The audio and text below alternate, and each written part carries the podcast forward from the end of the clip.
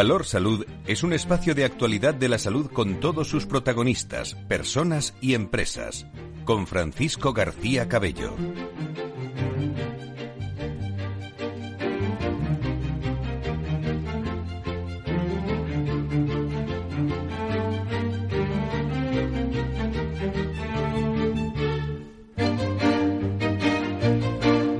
Comienza un tiempo de radio y comunicación con la salud y sanidad como protagonistas, información y reflexión con nuestros contertulios en directo, expertos y diversos en su procedencia, pero son los mejores.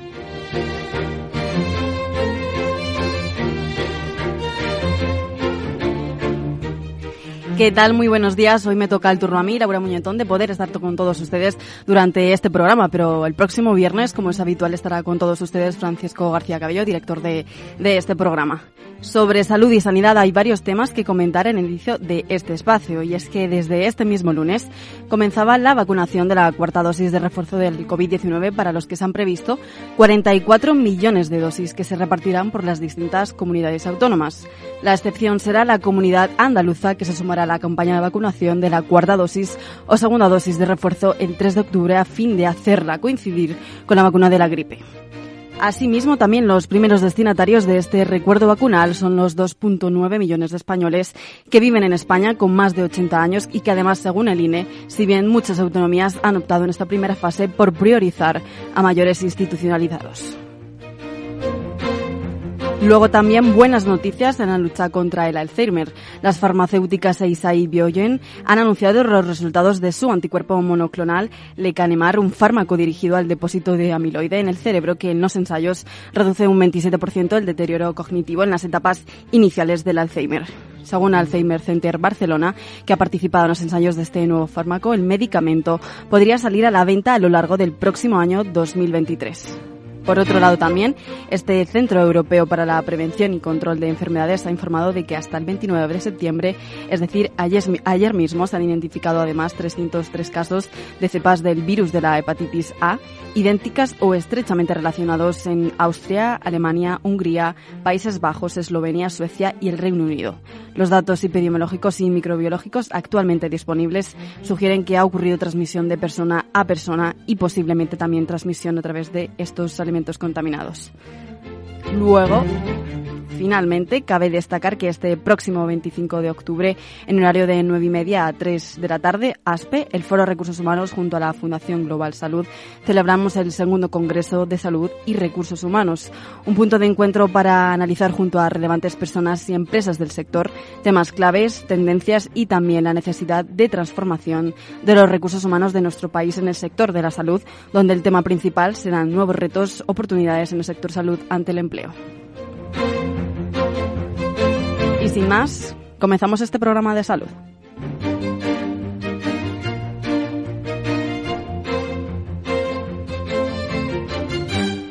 Valor Salud. La actualidad de la salud en primer plano. Bueno, y me comenta también aquí por teléfono que tenemos en directo ahora a Tomás Medina, miembro de la Junta Directiva de ASPE. Muy buenos días, Tomás, ¿qué tal estás? Buenos días, alegro verte. Bueno, eh, espero que este viernes te trate bien y yo te lanzo esta primera, esta primera cuestión que es sobre el segundo congreso ¿no? que estamos organizando eh, junto con vosotros y Fundación Global Salud sobre el Congreso de Recursos Humanos y, Salud, ¿no? que es este 25 de octubre. ¿Qué temas se van a abordar o qué nos puedes explicar eh, sobre esto, Tomás?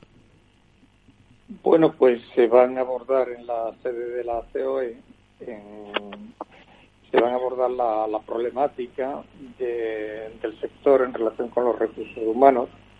El sector salud es un sector intensivo en mano de obra y en mano de obra cualificada. España tiene, como toda Europa, todo Occidente, una escasez de, profesionales, de profesionales sanitarios, de, de enfermería y de la medicina. Entonces, bueno, pues cómo hacer atractivo el sector, cómo captar, eh, cómo captar eh, profesionales. La, sanidad privada tiene ahí un, reto por delante importante. ¿no? La población va envejeciendo y las necesidades de cuidados de la salud pues van creciendo a la par. ¿no? Para ello se necesitan, se necesitan profesionales y bueno, pues en, en, un, periodo un poco de, escasez de, estos profesionales, ¿no? Lo cual obliga a las empresas a, a, montar programas que resulten atractivos para, para ellos, ¿no? Hay que tener en cuenta que se están jubilando cohortes de, de profesionales médicos que terminaron la carrera a finales de los años 70, principios de los 80.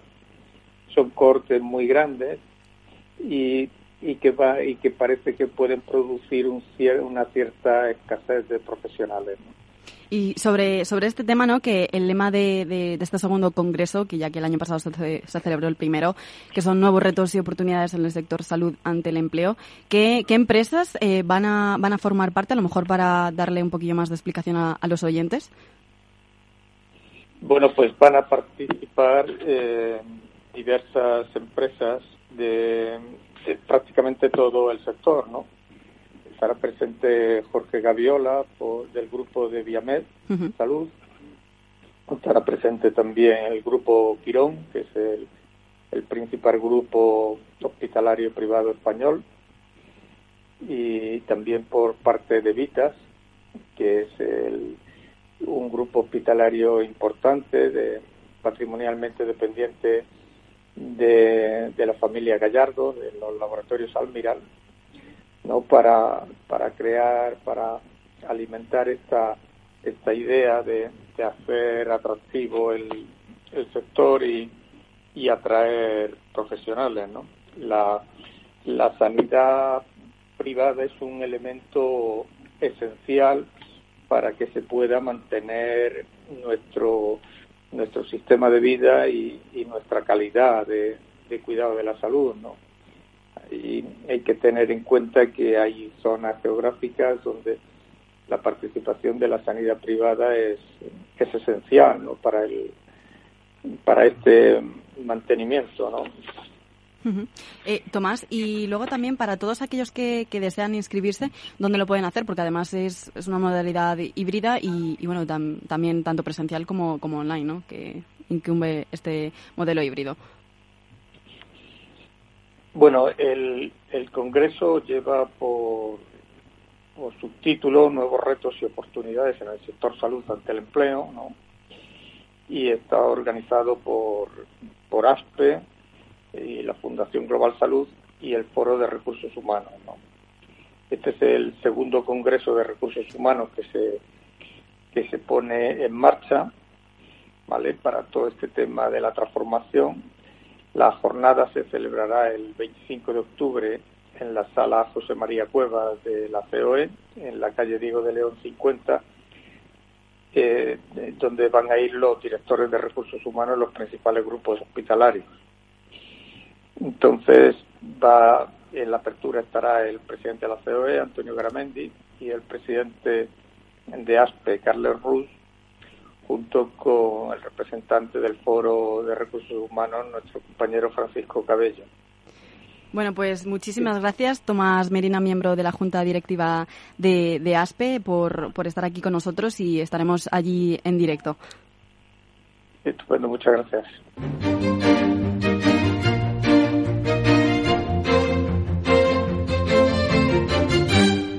Bueno, y otro tema de los que le tenemos que hablar es que el 84% de la población considera que los datos de salud son propiedad del paciente y por lo tanto demandan un sistema transparente. Según la encuesta de sanidad privada en España, la percepción del sistema sanitario llevada a cabo por Sigma 2 para la Fundación IRIS y además también para poder hablar sobre este tema tenemos a Fernando Mugarza, responsable de desarrollo corporativo y comunicación en IRIS. Muy buenos días, Fernando. Muy buenos días. ¿Qué tal estamos, Laura? Encantado de participar como todos los viernes.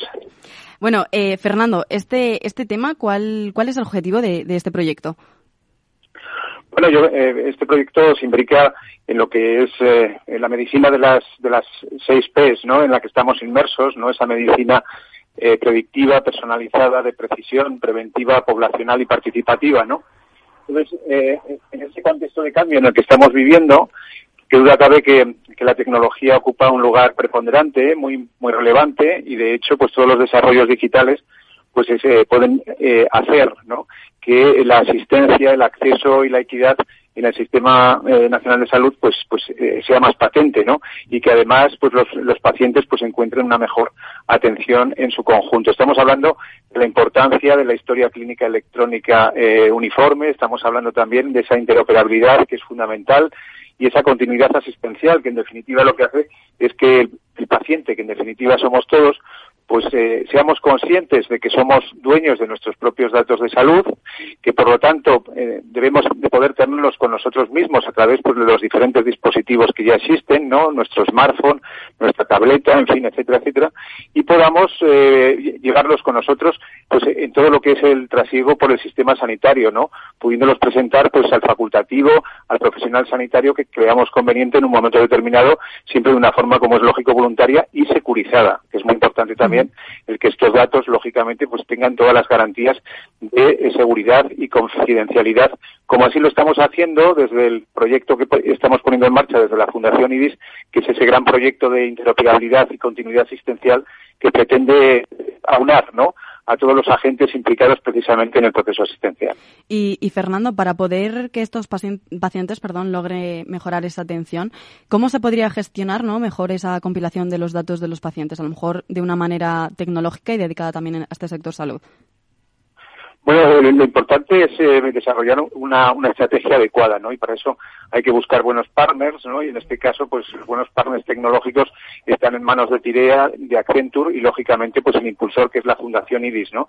Y también, pues lógicamente todos los todos los miembros y no miembros de la fundación que bueno, pues que se, han sumado y que se van a ir sumando a lo largo de los próximos eh, días, semanas y meses no a este a este importantísimo proyecto como digo redunda directamente en eh, bueno pues en la calidad asistencial y por supuesto los resultados sanitarios y de salud del, de los pacientes no esto requiere un trabajo muy arduo no porque lógicamente hay que compatibilizar sistemas hay que compatibilizar herramientas hay que uniformar también pues las entradas de datos. Eh, los sistemas tienen que entenderse los unos con los, con los otros los sistemas informáticos me refiero. No es una tarea fácil pero desde luego estamos en la en la revolución digital y por lo tanto es un es un deber que tenemos eh, para precisamente para con la ciudadanía y con la sociedad, ¿no? Tengamos en cuenta que España no puede perder ese, ese tren de la innovación, ese tren de la innovación digital. Tenemos en este momento eh, recursos económicos que provienen, por ejemplo, de, los, de los de salud y de sanidad, ¿no? Y de los grandes macroproyectos. Por lo tanto, eh, hay dinero también que viene de, de Europa y no solamente eso, sino también por los recursos aplicados desde nuestro país. Por lo tanto, creemos que, es el momento de dar ese paso adelante y la Fundación IDIS así lo ha hecho. Bueno, eh, Fernando, por aquí también tengo en directo y al lado mío a, Nacho Nieto, que me está haciendo algunas caras de, que quiere hablar sobre, sobre este tema. Muy buenos días, Nacho. Hola, buenos días. Fernando, muy buenos días. ¿Qué tal? Buenos días, un placer, como siempre, Nacho. Un abrazo muy fuerte. Otro, otro. Oye, estás hablando de un tema absolutamente apasionante e importantísimo, ¿no? Pero, eh, vamos, yo mm, desde luego estoy en ese 84% que piensa que los datos clínicos son del paciente. Yo creía que eran muchos más los que pensaban eso, ¿eh? Me ha, me ha llamado un poco la atención ese porcentaje. Quería que andábamos ya muy cerca del 99 porque eh, no se puede entender de otra manera, ¿no? Pero lo que, lo que también en ese sentido, en lo que estabas hablando ahora, en esa historia de salud compartida, en esa interoperabilidad, eh, parece que está quedando a veces las cosas en manos del paciente, que es claro, siempre puede llevar sus datos, pero, pero mm, el paciente no tiene que ser, por muy suyos que sean, eh, yo creo que hay que dar un paso más que no se acaba de dar del todo, ¿no? Y es eh, que sean las instituciones, la sanidad pública, especialmente con la sanidad privada, las que tienen que compartir esos datos. Hoy la tecnología, eh, no digo que sea fácil, pero es posible, lo hace posible, y por ahí tiene que venir para esa seguridad, para esa continuidad asistencial, para que de verdad el profesional sanitario conozca los datos que tiene que conocer y bueno, pues no solo los que le puedan llegar por otras vías o a través del paciente, que posiblemente tampoco los tenga completos, ¿no? Yo creo que, que el camino tiene que ser ese, que es verdad que se han tratado de dar eh, algunos pasos, pero que van muy despacito, ¿no? No sé si eh, lo que está haciendo ahora mismo, eh, lo que se está haciendo por parte de la sanidad privada, por IDIS, me parece que es una labor encomiable, pero, pero va a faltar luego la otra parte, ¿no te parece? Bueno, pues eh, así es, Ignacio. La verdad es que eh, ese, yo creo que has dado en la piedra de toque, ¿no? Por un lado, efectivamente, eh, la interconexión y la interoperabilidad y el entendimiento entre los diferentes sistemas y herramientas digitales, que eso es una tarea, creo que una tarea casi titánica, ¿no? Pero que hay que acometer en un momento determinado. Lo siguiente, la voluntad, ¿no? La voluntad de que esa interconexión sea real y que y que no solamente se produzca en el entorno privado o, con, o también con la participación de las oficinas de farmacia, por ejemplo, los farmacéuticos, atención también de calle con tanto como tantos datos y tanta información como recogen desde el punto de vista del paciente, puesto que es, es un entorno sanitario de proximidad, ¿no? O por ejemplo también los, los, los profesionales eh, que están ejerciendo la profesión desde un punto de vista liberal en sus consultas privadas, ¿no? Pero también, como es lógico, la sanidad pública, ¿no? Entonces, eh, tú ahí has puesto el dedo en la llaga, ¿no? También es muy importante que, que este, este entendimiento sea global, que sea, que sea, alcance a todo lo que son los entornos eh, de, de, asistenciales en los que el paciente o los pacientes nos movemos, ¿no? Porque no debemos de olvidar que estos eh, estos 12 millones de personas casi no que tienen una cobertura de, del seguro sanitario privado pues hay una muy buena parte casi 9 millones que tienen esa dualidad no y por lo tanto utilizamos el sistema público y el privado. En definitiva yo creo que ese es uno de los grandes retos que al final España tenga una historia clínica compartida que además eh, tenga las, los sistemas y las herramientas necesarias para que los sistemas se entiendan y que el paciente sea consciente de que efectivamente eh, o los pacientes seamos conscientes de que, de que los datos son nuestros, ¿no? Por lo tanto, nos tiene que facilitar las administraciones, como digo, las herramientas y nosotros también poder llevar nuestros datos de salud y utilizarlos allá donde creamos conveniente. Así que la tarea no es pequeña y, bueno, pues ahí, ahí estamos tratando de aunar voluntades y como dicen los objetivos de desarrollo sostenible, el objetivo 17, dando alianzas, porque en definitiva sumar y multiplicar es mucho mejor siempre que restar y dividir. Sin ninguna duda, la, eficiencia, la eficiencia es fundamental. Yo creo que hay, hay, hay, hay, dos cosas fundamentales en esto que estamos hablando, ¿no? Que siempre es un placer hablar contigo de estos temas porque lo haces en profundidad. Una es la voluntad. El tema de las voluntades es fundamental para que cualquier proyecto siga adelante, uno como este más, que hay tantas voluntades y algunas eh, tan dispares.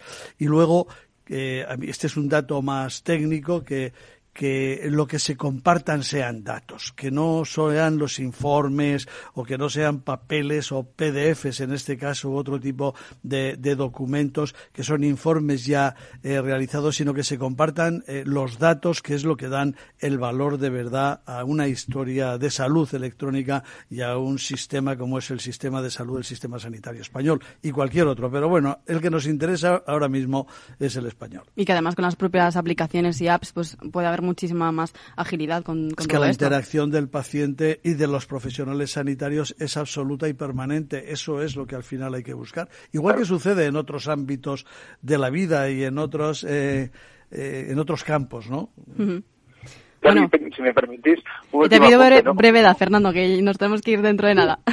Nada, este, medio minuto. Simplemente apuntar también la importancia del dato, como bien estabais comentando, y, eh, y eh, relacionado también con el, con el entorno de la investigación y la innovación, la ciencia del dato. Es muy importante que España también esté en la cabeza precisamente de innovación y que cabe que las, las tecnologías vinculadas a lo que es el Big Data, por ejemplo, o sus derivadas, que viven de, precisamente de esa minería de datos y de ese entendimiento de datos, pues bueno, pues eh, pueda estar nuestro país precisamente en cabeza de pancarta, ¿no? Para que esa innovación no solamente la recibamos, sino que seamos también exportadores de innovación basada en tecnología digital en un futuro, bueno, en el presente ya y en un futuro. No, es que sin eso no habrá interoperabilidad ni se compartirán datos si no se hace eso que estás diciendo tú ahora en todos los campos y en todos los ámbitos de la sanidad. Pues nada, Fernando, muchísimas gracias por estar aquí y compartir esta mañana con nosotros. Muchas gracias a vosotros. Un abrazo muy fuerte. Un abrazo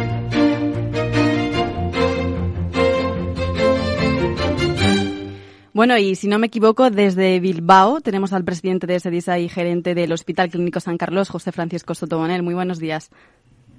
Hola, buenos días. ¿Qué tal? ¿Qué tal estáis? Bueno, este eh, José, sé que bueno estáis celebrando en la, la, número 12 de las Jornadas Nacionales de SEDISA y que vuestro lema en gestión basada en valor presente y futuro eh, tenéis este congreso hasta este próximo 1 de, de octubre. Eh, ¿Cómo se están desarrollando estas jornadas? Bien, comenzamos ayer, francamente. Tenemos 800 inscritos eh, porque hemos cortado la inscripción. Cortamos el lunes inscripción porque ya, ya, ya, ya por el tema de logística, de comidas, de, desplazamientos y tal, se, se, nos hacía imposible tener más. Y, la verdad que las jornadas que empezaron ayer se están desarrollando con mucha intensidad en los debates y, y, llevamos un tema francamente interesante que a partir de lo que estabais hablando ahora con Fernando y con Nacho, eh, nos, nos, nosotros también hemos puesto a debate el valor, el valor de, de, lo que hacemos. Se están inclinando las, las, las, las discusiones y, y las conclusiones por identificar valor igual al aumento de salud que estamos consiguiendo en los pacientes desde el punto de vista de los sanitarios y de los pacientes. Y para eso se hace muy relevante la medida de la salud, los indicadores. Y es necesario absolutamente hablar de los datos, claro, que de lo que hablabais ahora. nosotros también estamos hablando del tratamiento de los datos y de la, y de la, relevancia de recogerlos y ponerlos a disposición y gestionarlos.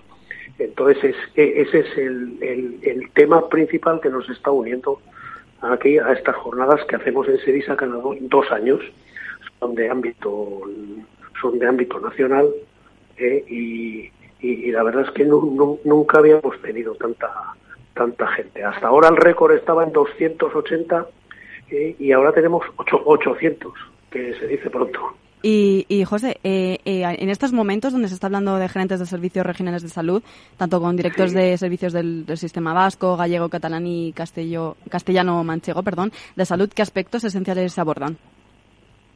Es, están abordando están abordando este tema de la salud y de cómo aumentar y de conseguir eficiencia en el uso en el uso de los recursos y de la importancia de llegar hasta lo sociosanitario, no en no quedarnos solamente en los dispositivos de salud y el papel de los directivos ahí, no solo de los gerentes, pues sino de, de los directivos en conjunto y eh, cómo José, perdona, perdona que te, que te interrumpa. Nos tenemos que ir un momentito a pausa, pero si te parece y me das unos minutitos, seguimos después. Muy bien, perfecto.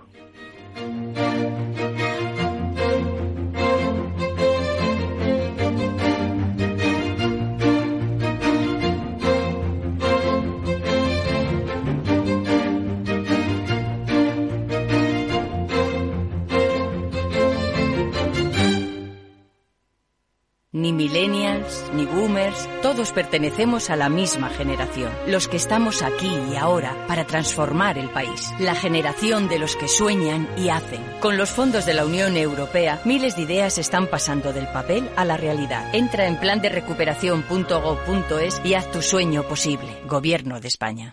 Entonces, dice usted que su obsesión por la tecnología viene desde la infancia. Hombre, Quizás padezco un overflow tecnológico en mi API por un bug infantil, pero tanto como obsesión. Es hora de sacar a ese inversor en megatendencias que llevas dentro. En Renta 4 Banco, seas el tipo de inversor que seas, tenemos un curso para ti. Entra en r4.com e inscríbete a uno de nuestros 300 cursos gratuitos de inversión. Renta 4 Banco. ¿Quieres más?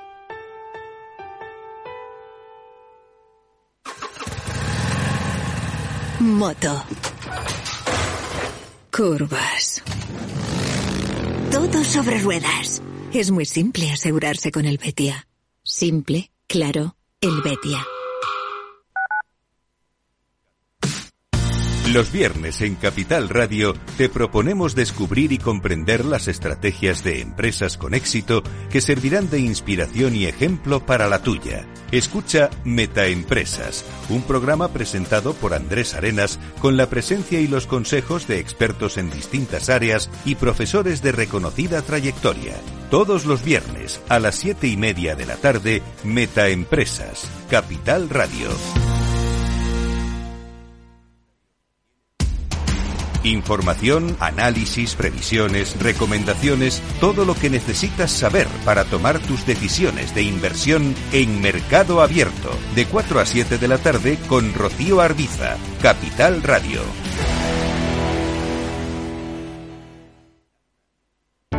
Para personas inquietas, Capital Radio.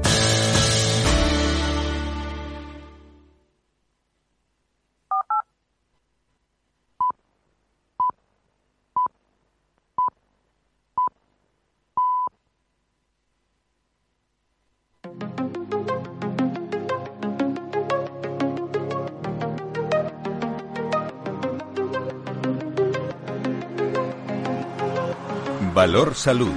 La actualidad de la salud en primer plano. Bueno, pues estábamos con José Francisco Soto Bonel, presidente de SEDISA y gerente del Hospital Clínico San Carlos. José, ya te dejo seguir. Gracias.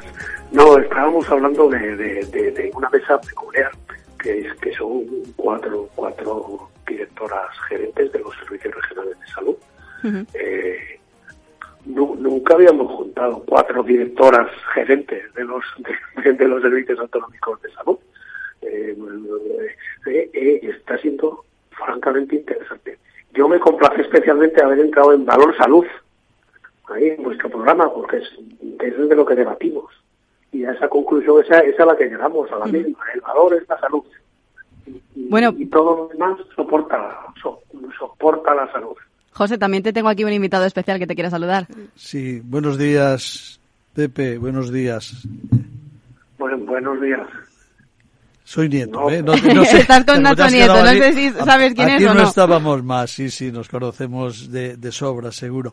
Oye, que bueno, que enhorabuena por, por este congreso. Yo este año no os he podido acompañar, eh, sigo aquí en Madrid, pero, eh, oye, has dicho, has dicho, y hablando, es claro, es que el, Vamos a ver, la salud, el valor que da es que es muy grande, ¿no? Por eso nos llamamos en este programa Valor Salud y por eso lo tratáis vosotros en todos, en todos los congresos de hospitales. Pero eh, es que has dado antes, yo creo que en una cosa, en el, en el clavo de muchas cosas y que es importantísimo, ¿no? Porque has hablado de la, de la información. Sin información no se puede hacer nada. Las organizaciones, las instituciones tienen que tener mucha y valiosa información y en el ámbito de la salud la tenemos, existe. Es información que son datos, ¿no? Y qué importante es eh, manejar bien esos datos, tenerlos bien colocados, juntarlos, porque cuantos más datos la información que nos van a dar es mejor y aprovecharla para ese progreso que necesita la sanidad para que los eh, profesionales cada vez estén más capacitados y puedan ejercer mejor su función y prestar esa atención sanitaria y claro también para los pacientes que son los que los que la van a, recibir y al final van a ser los más beneficiados porque si no todo esto carece de, sentido absolutamente no así que sigamos juntando datos datos buenos datos válidos como como se está haciendo y, y pongámoslos cuantos más datos y más juntos mejor que nos van a dejar y que van a dejar a los profesionales sanitarios eh, trabajar mucho mejor. Bueno, pues jornadas muy muy completas, ¿no? Desde, desde, desde Bilbao que nos, que nos traes.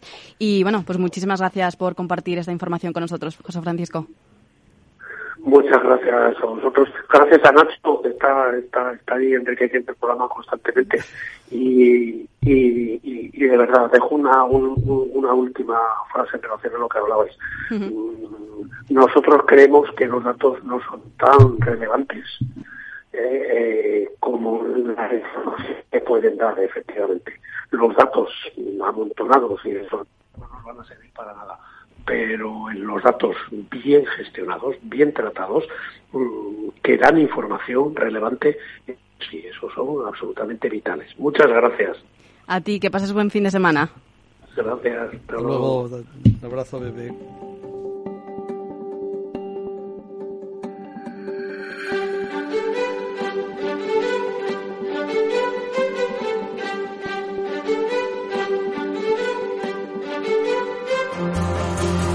Bueno, y otro de los temas que traemos aquí en Valor Salud es que Madrid prepara los 300 primeros pisos compartidos para mayores como alternativa a las residencias. El Ayuntamiento de la capital sacará este año a licitación tres parcelas para construir inmuebles para cohousing senior y las viviendas colaborativas se erigirán también en los barrios de Ascao, en Ciudad Lineal, Orcasitas, Usera y Canillas, Hortaleza.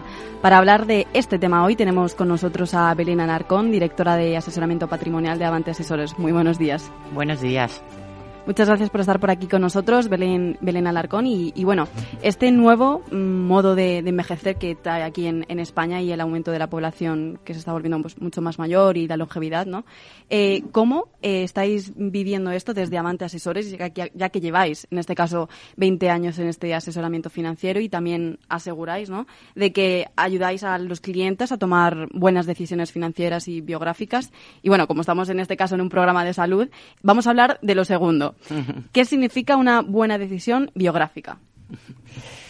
Pues em, en nuestra experiencia de, de 20 años, ayudando a las personas a pensar en su futuro y a planificarlo correctamente, eh, tenemos muy claro que el dinero es un medio y no un fin. Y eso eh, lo que significa es que antes de hablar cómo invertir el dinero hay que hablar de cuál es tu proyecto biográfico. ¿Qué significa para ti una vida bien vivida?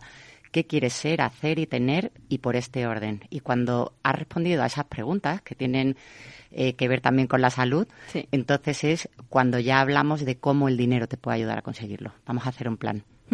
Y también una parte destacada de, los clientes, ya que son personas mayores de 60 años, aparte de lo financiero, ¿cómo atienden eh, todos vosotros a, estas personas y cuál es la salud y parte de la preocupación eh, que comparten todos ellos, no? Pues eh, la salud forma parte de esa conversación acerca del proyecto biográfico, sin duda alguna. Y luego nosotros decimos que aportamos salud, porque hay estudios que reflejan que las personas que más allá de los 60, de los 65 años tienen un propósito vital, eh, ganan siete años de vida, de esperanza de vida saludable, lo cual es importante, dado que el que tiene un motivo para levantarse por las mañanas tiene un motivo también para cuidarse, ¿no? Entonces, en, en esa conversación que tenemos de establecer objetivos y mm, eh, sobre los que proyectarse y que le hagan ilusión, pues también aportamos salud. Y además aportamos salud eh, porque eliminamos incertidumbres económicas. O sea, estamos diseñados para pensar mal, para ver lobos y leones, para ver el peligro antes que las oportunidades. Y, y está demostrado que cuando hacemos unos números y contextualizamos lo que nos preocupa, el 80% de las inquietudes no existen y los números salen infinitamente mejor. Así que eliminando incertidumbre económica, eh, también aportamos salud a las personas. Bueno, y aportando esta salud de lo, de lo que nos comentas y también contextualizando esa, esa preocupación, la esperanza, además, media de vida en España son de 86 años, en este caso para mujeres, y unos 80-81 para hombres. En la actualidad, los mayores de 65 años son como el 19% de la población y en 2050 eh, serán el 31. ¿Cómo se va a poder gestionar eh, bueno, esta, esta situación y que además a mayor edad más necesidades asistenciales y médicas? ¿no? Sí, está claro que ahí hay un, hay un reto. ¿no? Em, trayendo un dato encima de la mesa, la edad de jubilación a los 65 años viene de 1900, cuando llegaban el 25% de las personas. Eh, y cuando se vivía de media 42 años, fundamentalmente porque había mucha mortalidad en los primeros años de vida también, que hoy no hay. Em, hoy la esperanza de vida, lo, mencionabas antes, ¿no? Por ejemplo, mujeres de 86 años, o sea, que, que se ha duplicado, y llegan el 91% de las personas a los 65 años. Entonces, ahí hay una parte em, de reto de que cuando planifiquemos el futuro hay que mirarlo de manera creativa. En el ámbito de de cómo planificarlo y en esa creatividad pues hay eh, cosas como lo que ponías encima de la mesa, ¿no? Pues, eh, pues en, los cambios que está viendo en la familia, familias más pequeñas, donde se ve que el principal reto también es pues la falta de compañía para muchas personas mayores Em, se empiezan o empiezan a aparecer otras maneras de vivir y de planificar el, cómo pasar la longevidad como el co-living. Luego también pensamos que si uno no quiere co-living, pues tiene que planificar económicamente la adaptación de su casa si tuviera una situación de dependencia, ¿no? Eh, entonces, en ese contexto también, desde el punto de vista financiero, aparecen nuevas soluciones como el seguro de dependencia, que contempla tanto un capital para eh, bueno, para, para el inicio de una dependencia como una renta para, para los gastos mayores eh, que vayas eh, teniendo, ¿no? otra recomendación importante es teniendo en cuenta que España probablemente es en, en, en dependencia el primer el país del mundo, en longevidad el segundo, pero en dependencia el primero eh, recomendaríamos hacer unos poderes preventivos siempre. O sea, el testamento no es suficiente. Los poderes preventivos son súper importantes porque regula quién te va a ayudar personalmente y en la administración de, de tu patrimonio si tienes una incapacidad y te evitas ir a los, a los jueces, a largos procesos y a largos conflictos familiares.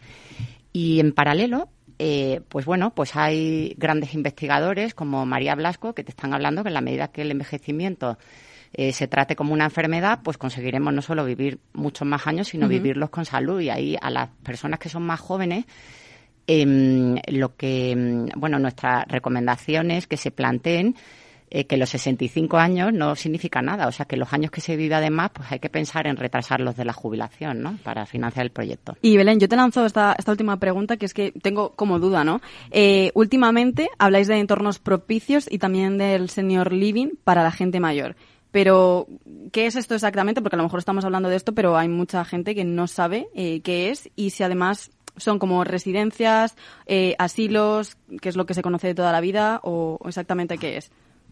Pues em, como es algo muy nuevo, eh, hay muchos modelos. Em, lo que, en mi opinión, lo, que creo que tienen eh, en común es el, espacio particular tuyo es más pequeño, normalmente que tener un piso, y por contra lo que tienes son espacios comunes que, que fomentan pues las relaciones sociales y el cuidado y la salud, ¿no? Pues como eh, por ejemplo, un gimnasio, una, una piscina, la atención de los médicos que tú necesitas para cuidar tu salud, eh, etcétera. Bueno, pues Belén Alarcón, directora de asesoramiento patrimonial de Avante Asesores, muchísimas gracias por estar aquí hoy con nosotros. Muchas gracias a vosotros. Hasta una próxima.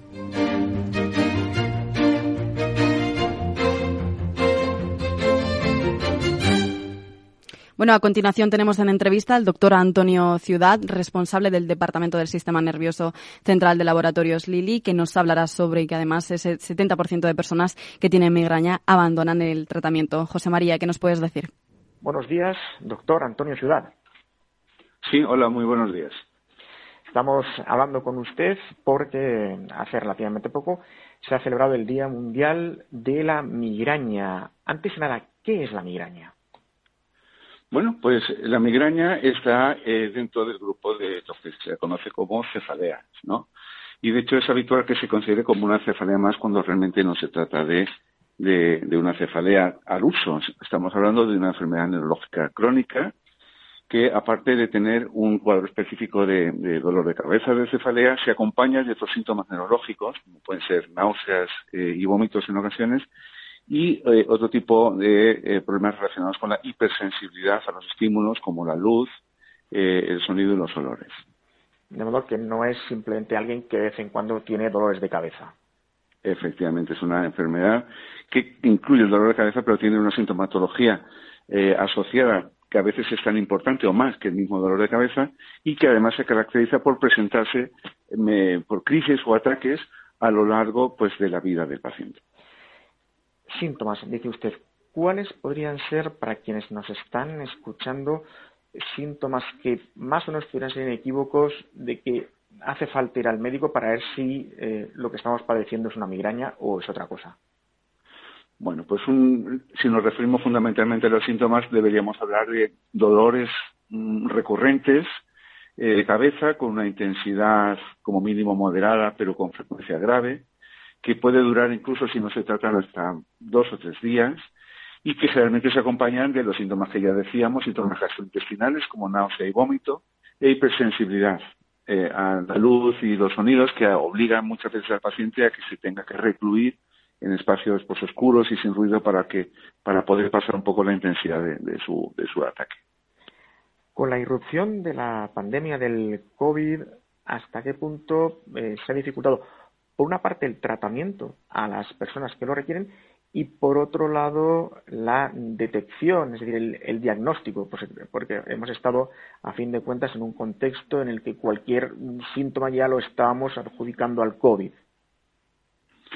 Bueno, pues efectivamente, hay varios aspectos a tener en consideración. Primero, que efectivamente el COVID como tal produce eh, como una sintomatología asociada a cefaleas, que es conveniente diferenciar de una migraña propiamente dicho, pero muchas veces el problema ha sido el acceso a, las, a, los lugares donde pueda hacerse un diagnóstico apropiado. Por ejemplo, en los centros de atención primaria, en los cuales, pues como ya sabemos, ha habido una restricción de su, su acceso y esto ha impedido que se pueda hacer un diagnóstico apropiado o diagnóstico diferencial, pero también hay que tener en cuenta que pacientes ya diagnosticados y con patologías más graves que necesitan tratamiento especializado en unidades eh, hospitalarias, pues por el mismo motivo han tenido dificultad de hacer el seguimiento apropiado y esto, por supuesto, pues no ha sido una buena noticia para estos pacientes. Tratamientos. Eh, hablamos muchas veces de tratamientos orales, eh, tratamientos mediante determinados medicamentos. ¿Cuáles son los más habituales? Bueno, hay que tener en cuenta también dentro de la migraña que hay dos tipos, digamos, de tratamiento. El tratamiento del, ataque, propiamente dicho, que son fundamentalmente analgésicos, y también hay un tratamiento, en algunos casos necesario, no siempre, es el tratamiento preventivo. El tratamiento sintomático, el agudo, es fundamentalmente analgésicos, eh, entre los que se incluyen los triptanes, que son específicos para la migraña, y dentro del tratamiento preventivo, insisto que no es necesario en todos los casos, estamos hablando de una serie de productos eh, orales con la característica que, no hasta ahora no habían sido específicamente diseñados para la migraña, pero que han sido muy eficaces en estos últimos años. Y estamos hablando pues de pues antidepresivos, anticonvulsionantes eh, y otro tipo de fármacos que bueno pues que han sido útiles, pero que afortunadamente ahora hay una nueva digamos remesa de fármacos que pueden ser más específicos y, en principio más eficientes. Sí, porque hace poco nos hemos enterado de que siete de cada diez personas con migraña que iniciaban un tratamiento de este tipo, tratamiento preventivo oral, al cabo de un año lo había abandonado y, como dice usted, ahora hay eh, otro tipo de procedimientos. ¿Cuáles, cuáles, ¿Cuáles son? ¿Por dónde van las innovaciones? Ya. Hasta ahora los tratamientos, como decíamos, no, han sido específicos para la migraña. Han sido eficaces, pero con problemas de eh, tolerabilidad. Es decir, los pacientes eh, en muchas ocasiones tenían efectos secundarios y eh, de un cierto retraso en, la aparición de, la, respuesta de la eficacia, lo cual hacía que los pacientes tendiesen a, los tratamientos prematuramente. Ese ha sido un problema que hasta ahora eh, ha sido difícil de, resolver, pero afortunadamente con la aparición de nuevos fármacos que van dirigidos específicamente a, la migraña, con una eh, eficacia y rapidez muy, muy importante y con una favorable tolerabilidad, digamos, pues en algunos pacientes que han tenido problemas previamente, esto se puede resolver con la prescripción de estos nuevos fármacos. Confiemos en que las personas que padecen migraña, gracias a estos nuevos tratamientos, pues puedan mejorar su vida. Doctor Antonio Ciudad, ha sido un placer eh, charlar con usted y hasta la próxima, que esperemos que haya menos personas con migraña mientras tanto. Muchas gracias. Un saludo.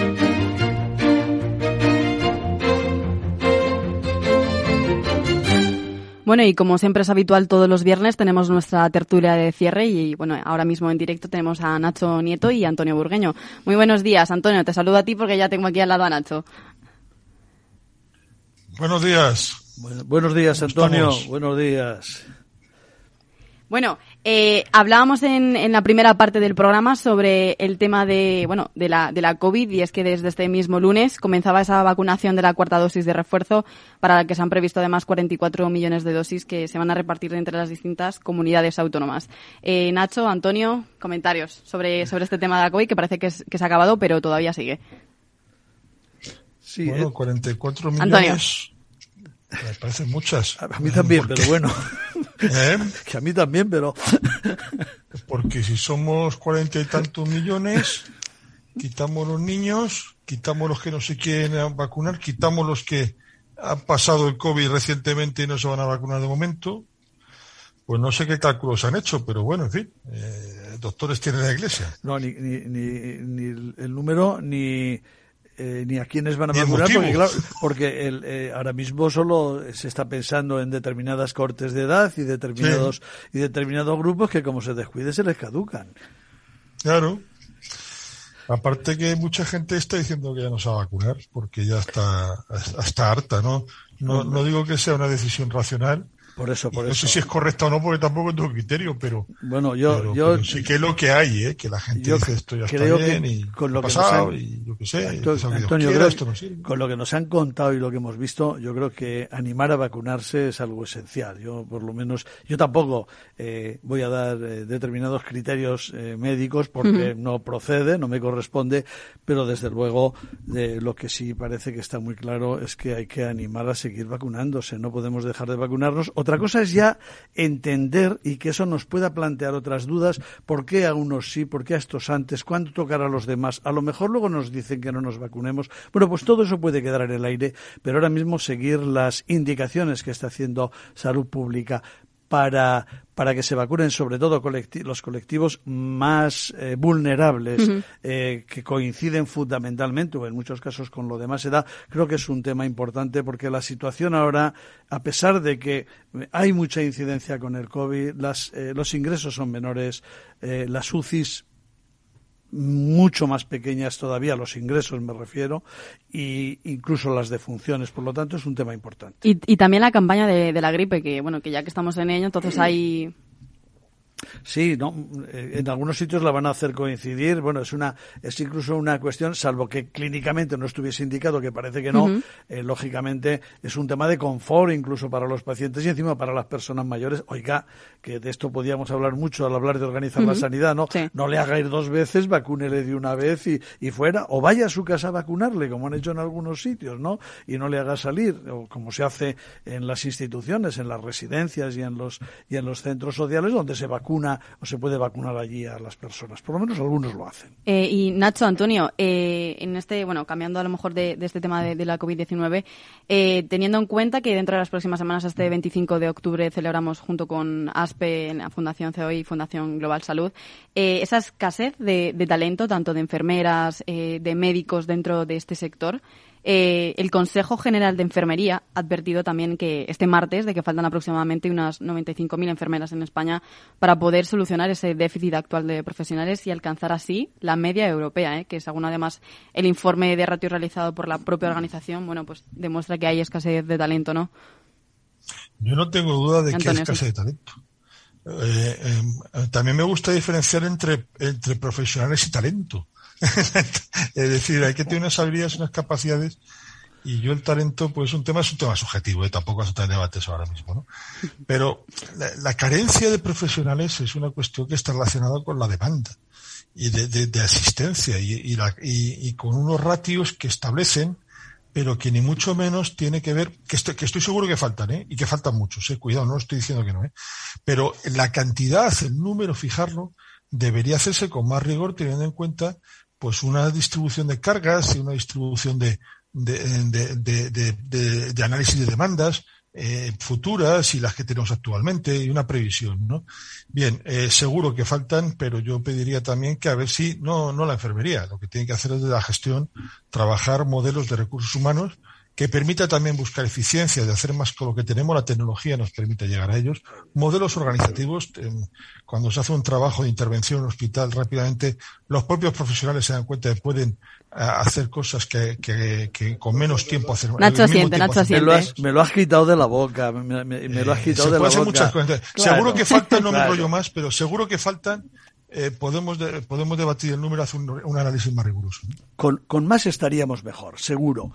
Eh, los datos cuando se dan que tantos por habitante, tantas enfermedades, eh, de unos sitios y de otros, la verdad que esto, como has dicho tú, habría que matizarlo muchísimo y ver exactamente qué estamos midiendo, qué competencias, en qué casos, en qué ámbitos, cómo. Y luego, efectivamente, aparte de que hagan falta más profesionales, eh, que les tenemos que dar toda la capacitación y la ayuda que hoy se precisa, la gestión, la organización del sistema y la utilización de las actuales herramientas que se ponen en manos de todos, pero también en el, sistema sanitario, es absolutamente fundamental. Si no, ni hay tiempo ni hay personas suficientes para llegar a esos números que se piden. Hay que trabajar un también ejemplo, de otra un ejemplo muy rápido. Un ejemplo muy rápido. Atención primaria. Centro de salud en zona residencial eh, Ciudad Orbitorio, por las mañanas, eh, hay una actividad mínima. Eh, centro de salud por la mañana en el centro de Madrid. Hay una actividad a tope. ¿Tenemos que tener el ratio de profesionales porque tenga la misma población asignada? Evidentemente no. Hay que hacer un análisis de, demanda, ¿no? Evidentemente. Sí, sí, insisto, de demanda y de herramientas a utilizar para atender a esos pacientes para mejorar en cada ámbito y en cada sitio. Eso, todo y aumentar la productividad, que no es trabajar más, sino trabajar mejor y con más eficiencia. Pero para eso hace falta mm, análisis riguroso. Estamos diciendo eh, herramientas, utilización de esas herramientas, la sanidad no tiene un modelo, La sanidad no tiene un modelo de gestión de recursos humanos. No lo tiene. No lo tiene. No lo hay, un modelo, una, un, un hay, un modelo de los años 80 que no funciona. Modelo administrativo claro. muchas veces. claro. que algunos decimos que hay que cambiar. Que no responde a las necesidades de, de los médicos de hoy. Antes eh, los profesionales se quedaban en el sistema público porque ganaban menos, también sabían que una hora habían terminado y también sabían que, eh, que tenían trabajo de por vida. Eh, y a cambio renunciaban a ganar más. Pero es que ahora mismo ese caramelo tampoco gusta a, a, a los, a, los jóvenes y tienen derecho a no gustarle y encima es que tampoco le está garantizando el puesto, con lo cual no funciona, es que no puede funcionar. Bueno, pues si unimos también a esta escasez de talento, la Central Sindical Independiente también y de Funcionarios, el CESIF, ha exigido también al Ministerio de Sanidad la equiparación salarial de los trabajadores del Sistema Nacional de Salud. Bueno, sí. ¿Y eso, ¿qué, quiere decir? o sea, así es. si tiene razón. No, pero ¿qué, quiere, bueno, ¿qué quiere decir eso? Bueno, entonces yo os saco el tema, me le decís que y todo el mundo tiene que ganar igual, eh, trabaje en Valencia de salida o trabaje en Madrid. Supongo que se refiere a eso. ¿Y también, si, ¿y también si trabaja mucho o trabaja poco? Es que eso ya es otro debate. Claro, esto es mucho más representativo, además, en, en, las administraciones públicas y también, bueno, con presencia creciente en el, en el sector privado, que se les está exigiendo en este caso al Ministerio de Sanidad, pues esa equiparación y subida también de retribuciones, la regulación de trienios y posibilidad también de una carrera profesional, como estábamos hablando antes, también lo que tiene que ver con esta escasez de talento. Pero es que al sector privado no hay que ponerle una exigencia. El sector privado tiene que, que, saber que si quiere talento tiene que pagarlo y tiene que buscarle las mejores condiciones para que se vayan o se queden. Y, además puede hacerlo. Puede hacerlo. Entonces, bueno, lo que pasa es que hay una guerra tremenda ahí. Y Nacho, no te dejan hablar, discúlpame. No, eh, es, que, es que eso también lo tiene que hacer el público. No solo el privado. lo, tiene, lo, tiene, que hacer todos, pero es que el privado está en una, en una espiral muy complicada de romper, porque los seguros, que son los, los, principales que están pagando a los médicos y a los hospitales, resulta que han entrado en una guerra de precios. Yo cuando empecé eh, en, ese, era un, un pipiolo, acabé de terminar la carrera, no había terminado la carrera, estaba terminando. Estamos lanzando Medisalud en Mafre. Y, y el actuario dijo, el precio ni se toca. O sea, hacer lo que queréis para promocionarlo, pero el precio ni se toca. Y hay una guerra de precios, de ofertas, tres meses gratis. Claro, eso al final lo tienes que repercutir a tus costes y tus costes quiénes son la, asistencia sanitaria. Es que es complicadísimo. Es complicadísimo. Pero no, no, no, sé yo si eh, ese es el elemento mejor para defender la colaboración entre la sanidad pública y la privada, ¿eh? No, no, yo defiendo todo, de, pero, pero, pero que tiene que haber un marco, Antonio, un marco, ¿no? Tiene que evolucionar los modelos de abordaje a la sanidad. La privada también tiene que, tiene que ver sus salidas, porque evidentemente esa, esa presión hacia los hospitales, y tienen razón los médicos privados diciendo que cobran menos. Claro, el hospital dice yo no puedo pagar más, y la, y, la, y la y, el seguro dirá si subo la competencia me pero, come. Pero Antonio, Antonio, perdóname un momento. Entre eh, todos muchas, muchas veces el, la crítica es la contraria, ¿no? Gana mucho más dinero un médico en la privada que en la pública. Si tiene un médico privado y tiene su, si le pagan por privado privado, sí, si le están cobrando por ser compañía nada más, se lo tiene más complicado. Bueno, Nacho, Antonio, este tema nos da nos da para más largo, pero pero tenemos más semanas, más viernes para hablarlo también junto con Francisco. Además, estábamos entrando en una en, en, un terreno muy pantanoso que además no nos corresponde. No sé yo, yo por lo menos no tengo tanta información para para el sistema sanitario español entendido. Bueno. Antonio Nacho, muchísimas gracias por estar aquí con nosotros. Muchas gracias a vosotros. Antonio, cuidarse. Un abrazo, Nacho. Bueno, y rápidamente, el 25 de octubre se celebra en ACOE el segundo Congreso de Salud y Recursos Humanos organizado por ASPE y Fundación Global Salud. Se pueden inscribir en www.forerecursos.humanos.com, tanto presencial como online. Y también hemos de decir que este encuentro de segunda edición patrocinado por empresas están destacadas como Alcalá Formación, AON, Cofares y HM Hospitales. Buen fin de semana a todos.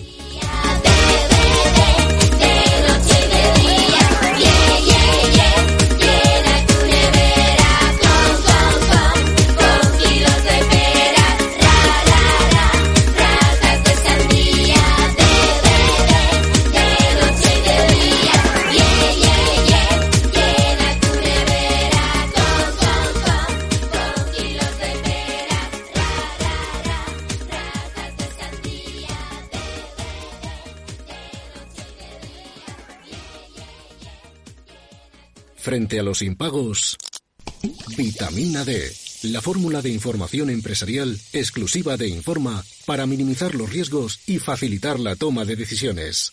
Descubre Data Powered by Informa, la solución perfecta para tu negocio. Consulta al especialista en Informa.es.